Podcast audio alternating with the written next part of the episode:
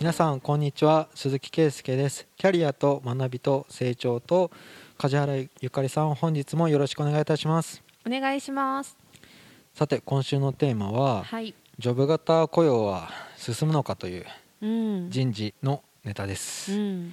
結構コロナの影響で働き方改革が進んでないっていう風に、うん。言われてるんですけどはい。まあ、効か不幸かリモートワークをやらなくちゃいけなかったので、うん。在宅勤務が多くなって、じゃあテレワークの評価制度とかでどうしたらいいんだとか、うん。まあ、そういうのでじゃあ仕事の成果を測っていくって言った時に経団連はジョブ型を進めないといけないって、コロナの前の2020年の1月に言ってるんですけど、うん。ジョブ型っていうか前は日本型職務給って言ってたんですけど。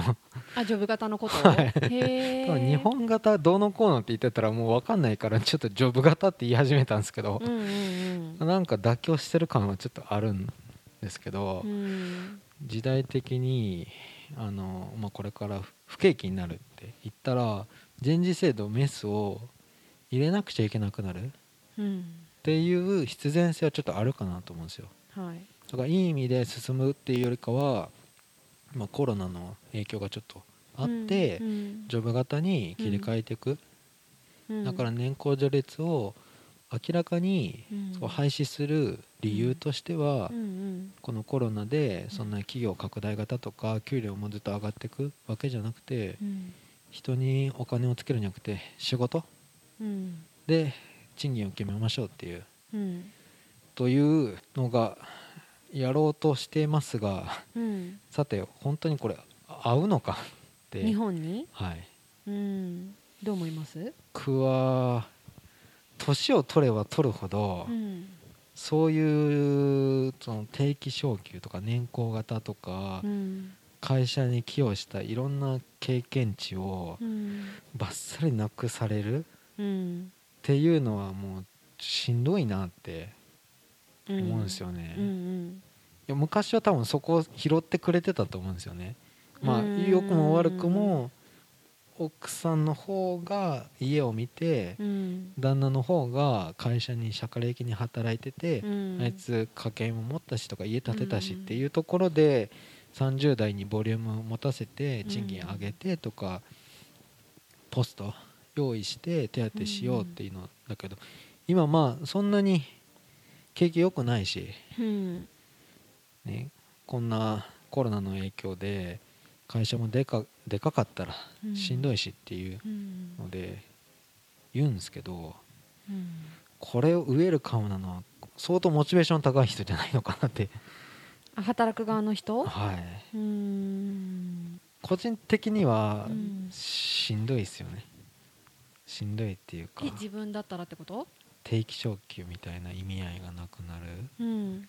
あんた社労士はもうこの金額だよって言われちゃうよりかは、うん。頑張ったら給料上がっていくとか頑張ったら売り上げが上がっていくとか、うん。そういう意味で言うと社労士業値段決められるとかうん。そういうのはモチベーション的にどどうなのかなって思うんですけどね。決まってた方がうん。シングルレートって言ってずっとこの金額だよこの職種は、うんって言われた方がうん安心する人も多いと思うんですけどどうなんだろうキャリアデザインが描きにくくなるんじゃないですかねうん。その仕事を変えない限りは報酬が変わらないとかうん。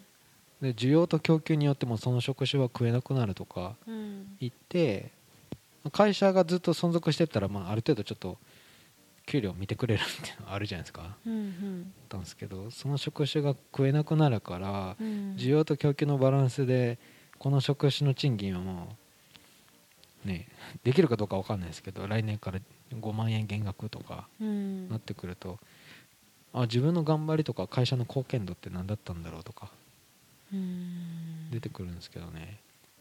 なんかあの何で読んだんだったか忘れたんですけど最近見てたのの記事だったか本だったかにも書いてあったのがはい。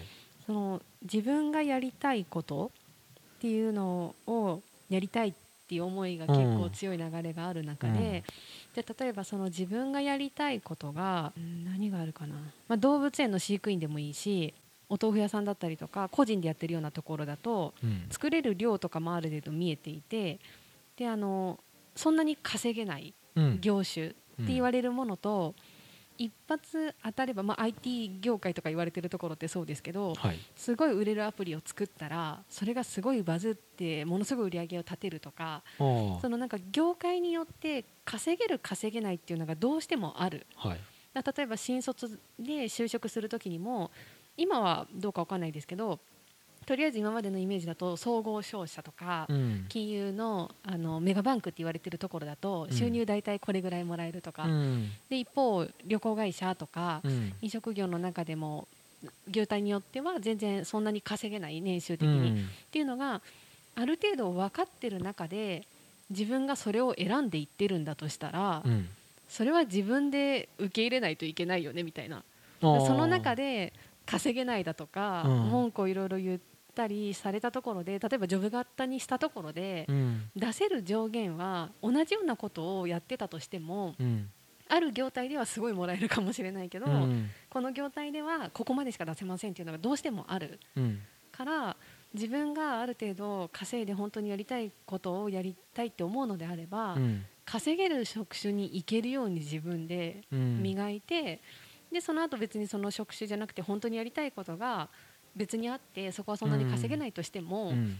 貯めておけばそれまでにうん。好きなことをやりながら自分の生活もある程度維持できるうん。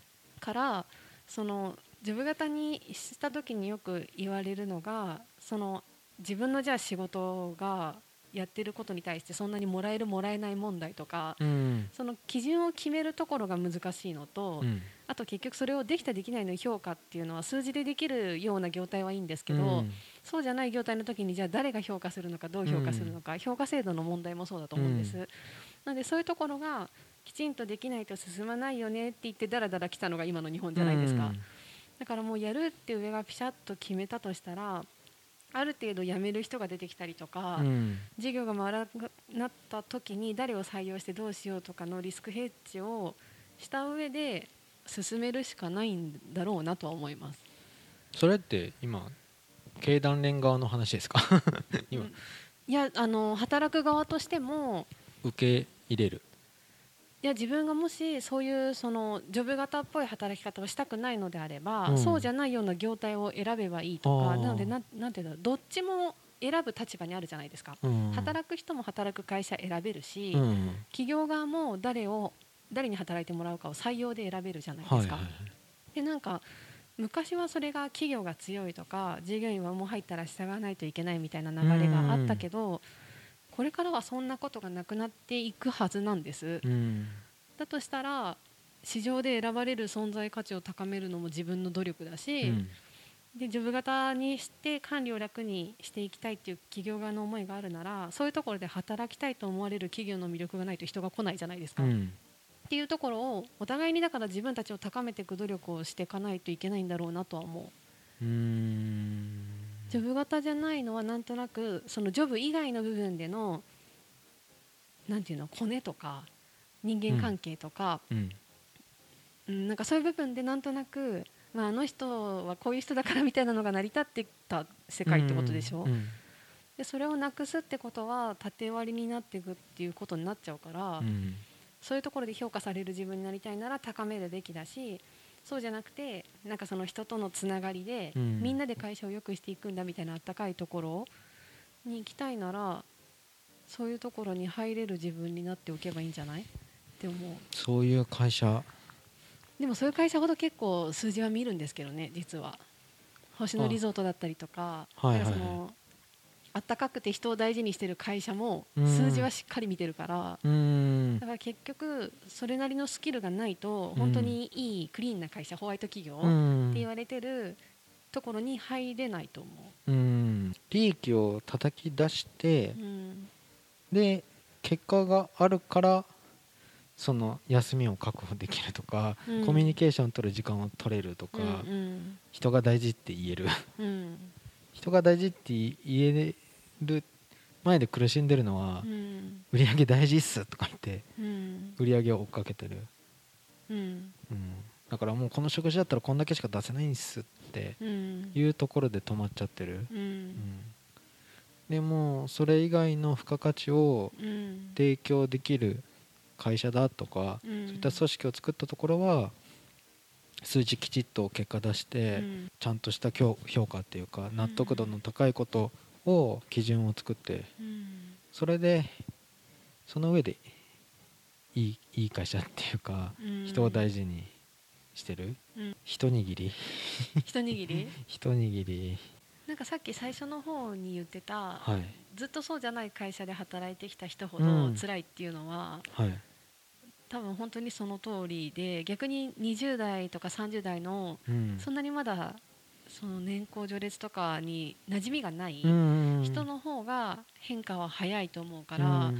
なんかなんかその世代が社長をやってる会社は多分普通にできるんだと思う。あけどもっと上の世代のそのどっちかっていうと人が多い会あ社、うん。で歴史もある会社の方がいろんなしがらみがあるから大変だろうなとは思う。文化移行が難しい。うん文化が変わる気がするんですよね。文化のいいところは残せばいいと思うんですけどね。いや若手にはうん。よくできるんじゃないのかなっていうのはやっぱり急にこの仕事をやってくれって言ってできない方が多いと思うんですけど。うん。だからある程度まああんまり今最近育成期間取れないんですけど育成期間は職能級というか能力を高めてくださいっていう、うん。そんなに職務級ジョブ型じゃないと思うんですよね。うん。だからちゃんと人の成長とかで人が成長して仕事ができるようになったモチベーション高い会社に貢献できてるって言ったら最初半人前の時期はそうやって賃金伸びてうん。その後はじゃあもうこの職種って言ってうん。ジョブ型の方に行く？要は専門職型みたいな。うん。で総合職みたいなじゃあポスト。うん。できる役職ついてって言ったら、まあ、結構曖昧になってくるんですよ。部下の面倒見てねとかうん。指示が曖昧じゃないですか。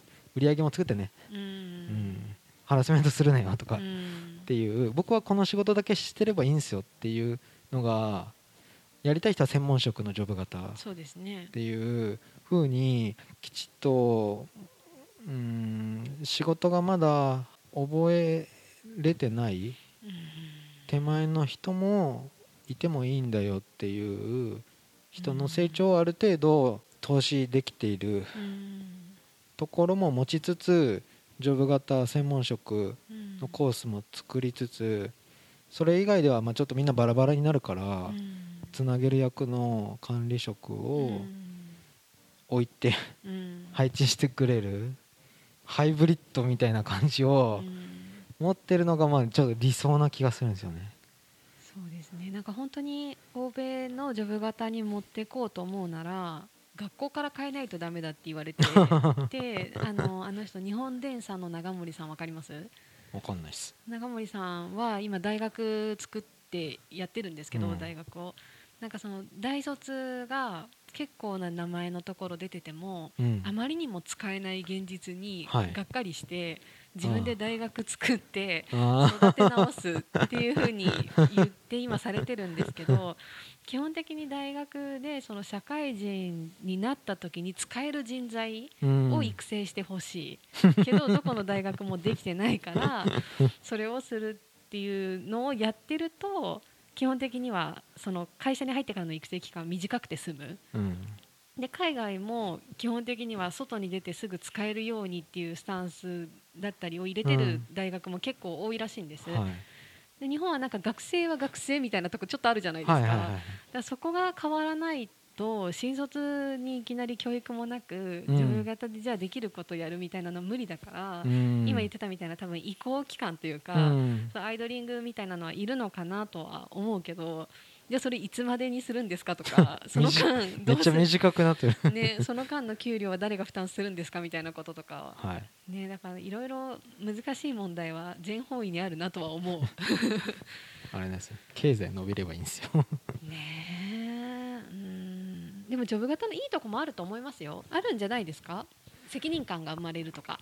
全員が事業主ってことですよね。感覚的には。あ責任与えられた仕事に責任を持って取り組んでやったら約束してた報酬もらえますってことですよね、うんうん。うん。そこそこだけ見るといいとは思うんだけどな。でもそれを受け入れられるようにまたその文化を広めていかないと。うん。うん。頑張ったら頑張っただけ成果頑張ったらっていうか成果を出せば。そうそうそうそう。頑張りじゃないよっていうところですよね。厳しいけど。ちゃんと早く来て出社してタイムカード押せばとかそんなんじゃないよとか。じ 別に1分を遅刻しようが怒んないよってう。いう、ん。成果を出してくれればっていう。そうですね。そうそこですよ。生産性って言われてる日本の話につながるのかなと思うけど。じゃあちょっとこのテーマはコロナがコロナが？2020年終わっどうどうウィズコロナになってるのかうん。全然わかんないですけど。分かんないですね。けど若干その人事のトレンドもコロナの影響を受けながらうん。そうですね。何かしら動きがあるんではい。たまにはこういううん。ネタでお堅い話も。ししてます。はい。じゃあ今週は以上とさせていただきます、はい。ありがとうございました。ありがとうございました。番組では2人へのご意見ご質問をお待ちしています社会保険労務士事務所コルトスのホームページまたは info アットマーク sr ハイフン kolutus ドットコム info アットマーク sr ハイフンコルトスドットコムへお問い合わせください。お待ちしています。